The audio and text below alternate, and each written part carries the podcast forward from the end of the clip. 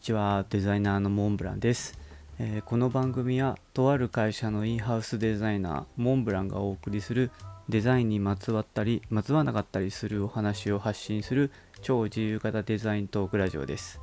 作業や仕事のお供にぜひお楽しみください。はい。というわけで今回はあのー仕事のこうしてデザインを学んだ。仕事のデザインを学んだっていうの変な話なんですけど。あのどうやってデザインを学んだかっていうことについてお話ししようと思います。うん。あのなんか僕は高校は特に何もせずに大学の1年生の後半から2年生にかけてで、えっと、映像の授業勉強と並行してえっと、デザインの勉強を始めたという感じです。まあ、で勉強といっても、えっと、僕のその入ってた大学っていうのが、まあ、いわゆる美大ではないんですけどデザインに関わる授業を何個かやっていてそれを集中的に授業にを履修してたっていう感じですね。でやった内容はそのいわゆるイラストレーターとかフォトショップをその前期後期の、まあ、2個に分けて、まあ、2個に分けてって科目は2つあるんですけどそれで、えー、と学んでいく、まあ、基礎練習みたいな授業があるんですよ。そこに関してはもう本当にイラストレーターをゼロからもう何も知らない人からもう学ぶっていうところなんで、まあ、選択ツールだったり視覚ツールだったりそういうあと文字の入力ツールだったりとかそういう基礎的な部分を、えー前半に学びつつあの後半はえっ、となんだっけ何やったっけな。うーんとそう名刺だ。名刺を作ったんですよ。名刺を作ったりとか、まあ、あとは授業によって最終課題って違ったりするんですけどチラシを作ったりだったとかあと授業の項目によっては本も作りましたね。あの本を作るって言ってもあのいわゆるなんだろう金鉱図だったりとかああいうところで製本するっていうのをせずに自らの手で製本するんですね。だからあの平閉じだったりとか中閉じはあの結構ホチキスあの普通のホチキスパカッて開けて上からバッチンバッチンってやればできるんですけど平閉じはえっと、あらかじめ穴を開けておいてそこに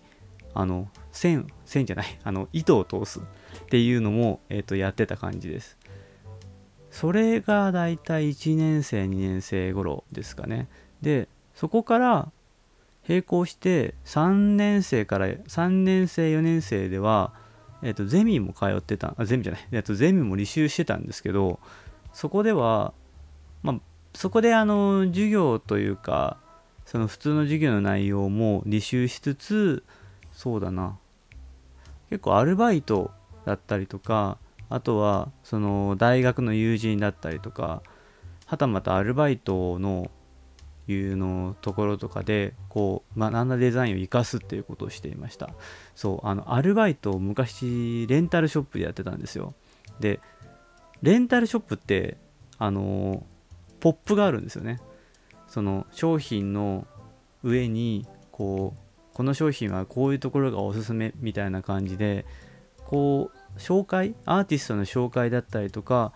もしくはそのセールのお知らせみたいなところのポップを作っていたんですね。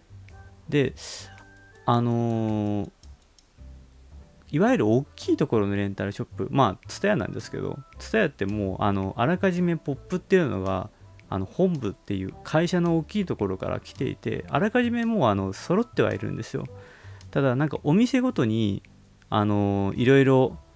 設置するものがあったりとかするのでなんだろううちの会社の場合うちの店舗かうちの店舗の場合なんだか何があったっけな。あそう。あのよくありますけど中古販売とか。あとはあのなんだろう100円とかでセールやってる時今今はもう100円レンタル当たり前になってきてますけどもう当時は100円のレンタルは当たり前じゃなかったのでそれだけそういう独自のポップを作るんですね。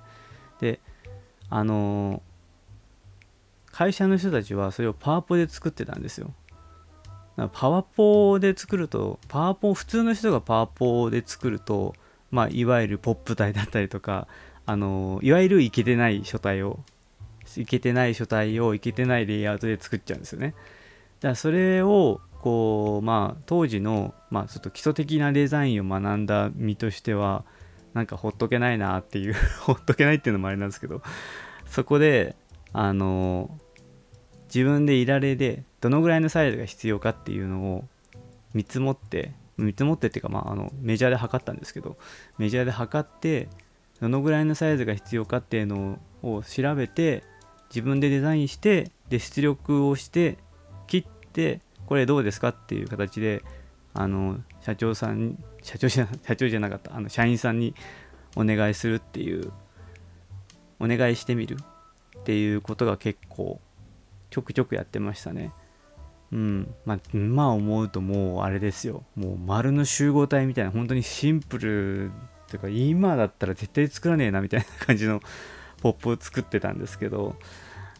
まあ、それをあの社員さんたちは快く受け入れてくれて、自分のがそこに置いてあったりとかっていうのはありましたね。あとは、こう、大学はデザイン系の人たちもいたんですけどもちろん 3D 系の人たちもいるしはたまたビジネス系の人もいるんですよだから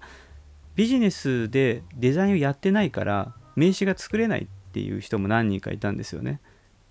だから名刺をあの僕らが作ってあげるっていうなんかもう当時まだ学生だったからこうなんか飯をおごってもらうとかあのそれこそ無償とかでやってましたけどそういうなんか些細なことで実践をこう積み重ねていったりとか、まあ、あとはその関係ない関係ないっちゃあれですけど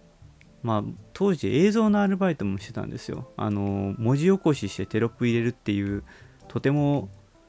あの体力を使うバイトをしてたんですけどそれも結構最終的にはオープニングの映像もなんか作ってくださいみたいなそんなあの大所帯ではないんですよ。当時のビデオキャストポッドキャストのビデオ版みたいなのに載せる動画だったんですけどそれも結局プレミアで作ったんですけど結局あれってフォトショップとイラストレーターで画像出力してそれを動かすっていうところだったので、まあ、なんかそれでこんなのどうですかみたいな感じに作ってっていうのはありましたね。なんかそういう日頃のアルバイトとかでデザインを生かすっていうのを結構やってでそこでこう作った時に気づいたことだったりとかそういうところでなんか小さく学んでいくっていうことも多かったですうんあとなんだろうなこうでもめちゃめちゃすごいしっかりデザインを学んだかっていうと実はそうではなくてこうなんか結構日々の積み重ねとこうに何気なく日常で見ていたものをこうデザインの視点で見るっていうのの結構積み重ねな印象なんですよ。あの僕がその今まで学んできたことっていうのももちろんその技術的なところを本で学んだりとかネットで学んだりとかもしてはいるんですけど結局のところ僕はもう僕の場合もう実践をしてみないともうきょんぽんって忘れちゃうのでそういうところの小さな実践の組み返し繰り返しっていう感じかなっていう。日常で学んだっていうところだとある程度まあゼミも終わりあのなんだ就職活動も終わり新しい会社、まあ、ESOD アートワークスですね。あそこに入った後も、まあ、普通にデザイナーというか、まあ、アシスタントデザイナーみたいなもんですけど働いてたんですよ。でなんかそうやっていくと普段こう新宿とか当時渋谷行ったのかな？行ってないな。渋谷あんま行ってないな。新宿中野あとどこだろう？新宿中野荻窪かな？そういうところとは外出したりとか、まあ、はたまた有楽町だったり東京とかに行くわけですよ。だそういうところであのなんだろうこう目の前に来た駅の看板駅の案内とかですね。駅の案内とかあとはパッケージのデザイン、まあ、パッケージのデザインで言ったらだからそれこそ AV もそうだしあとは映画のパッケージもしかり、まあ、あとはたまにネットで上がってくるあの日本の広告と日本のチラシか。日本の映画のチラシと海外の映画のチラシの差分みたいな。ああいうところであこういうレイアウトの仕方をするんだとかあここではこういう書体を使ってこういう位置に配置するんだとかこういう色合いを持つとこういう印象を持つんだなとかそういうところをなんか普段からこうチラシをチラチラ見ているうちにこうスススっていう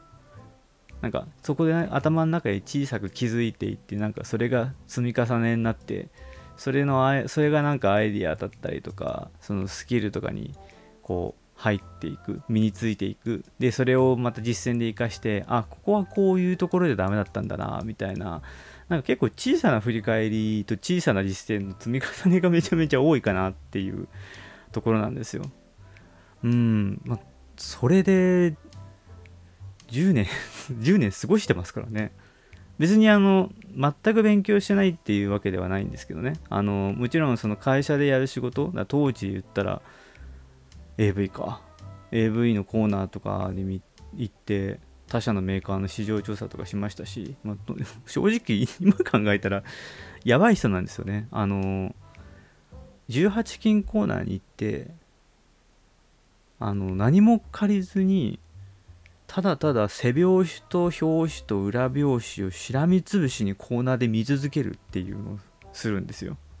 まあ、毎日じゃないですよ。たまにその、TSUTAYA でレンタルとか、レンタルショップでレンタルコーナー行ったりとか、あの、本屋さんによっては18金コーナーってあったりとかするので、そこに行って想定見たりとか、また特色の使い方見たりとか、金箔の金箔の使い方見たりとか背拍子はどうやるのかっていう。レンタルショップの場合あの背拍子がメンチンっていうその表紙のところを置いて置いておくっていうのは新作しかやらなくて旧作は全部背拍子しか見えないんですよ。だから背拍子をどういうレイアウトにするかっていうのは結構そのなんだろう AV では大事だったりとかしてて。AV というかまあこれは何でしょうね。DVD のそのレンタルとかそういうところでは結構重要だったりとかするので、まあ、そこら辺をこう他の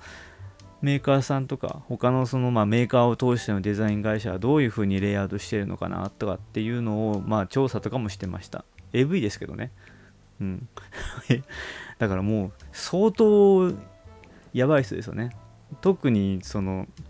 女優がいいとかそういうのとか見ずにずっとパッコンシャンパッコンシャンパッコンシャンって 撮っては見てと話して撮っては見て話してずっと繰り返し続けるっていう。で何もせずに帰っていくっていう。たまに今はもうやってないですけどたまに写真撮ってましたしね。あの怒られますけど絶対に。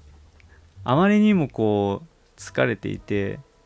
何もインプットできねえでもちょっと見とかないとなっていう時はあの写真撮ってましたね。うん。前当時大学の先生がそのインプットというか探す時とかもなんかその先生も電車の広告とかはもう業者なく撮ったらしいですね。だから難しいですよね。電車の中のその上の中吊り広告とかだったら全然いいんですけどね。あの人の目がねあったりとかするのでまあやっぱ人の目とか気にしてる場合じゃないみたいなことをまあ反論されますけどまあでも人なので なかなかね。僕も本当に誰もいない人少ねえなっていう電車の時にたまにやるぐらいですね。うん。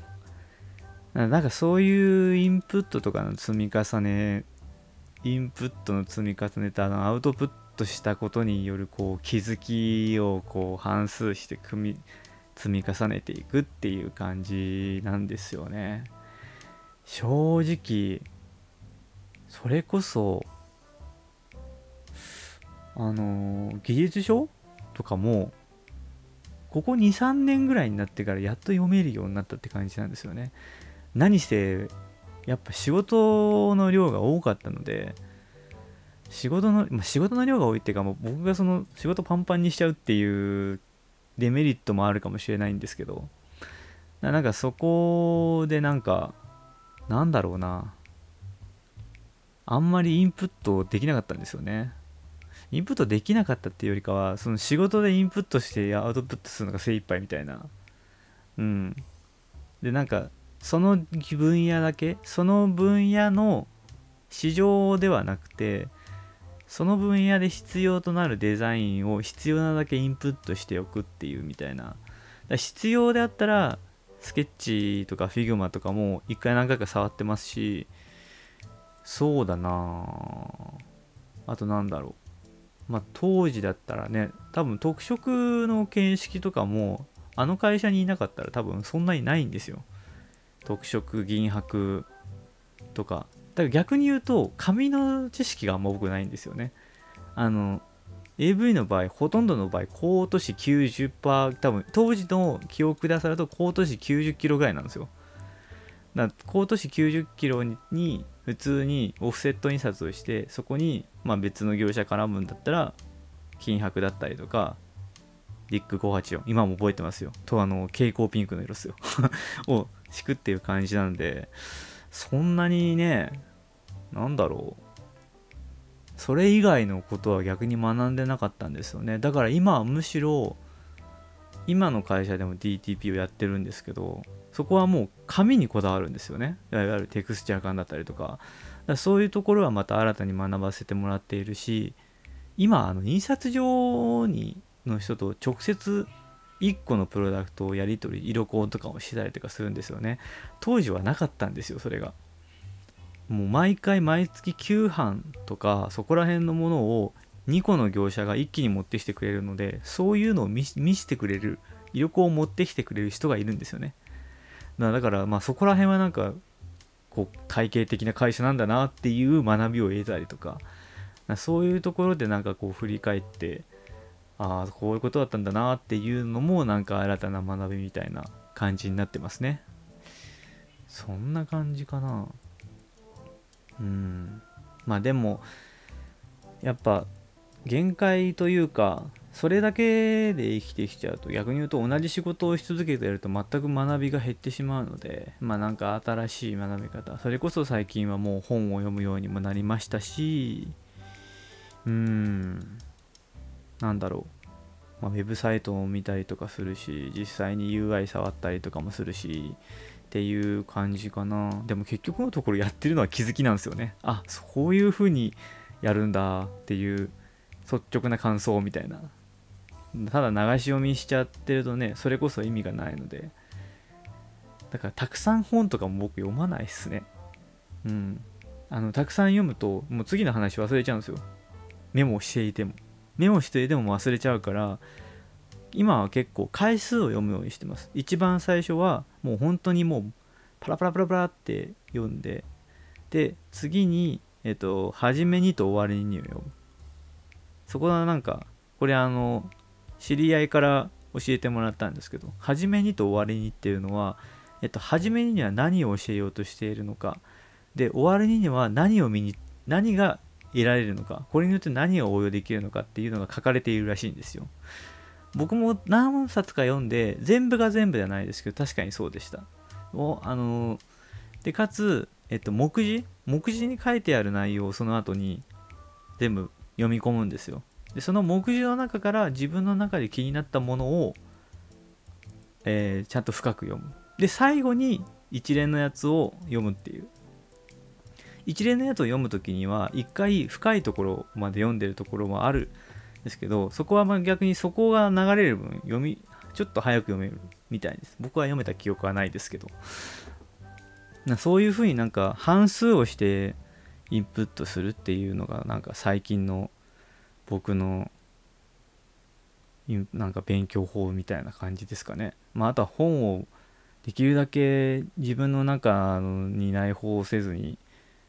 こうノートだったりとかああいうところにアウトプットするように心がけてるっていう感じですね。そんな感じかな。うん。ま、僕はそんな感じで、まあ、基礎の基礎を学ぶっていうところから実践で学びでそこから日常にシフトしてこうインプットと反芻とアウトプット気づきっていうのをこう小さく繰り返しながら学んでいってると思っています。はい。そんな感じですね。でえっとよかったら皆さんもこうインプットとかべんこう私はこういう勉強方法を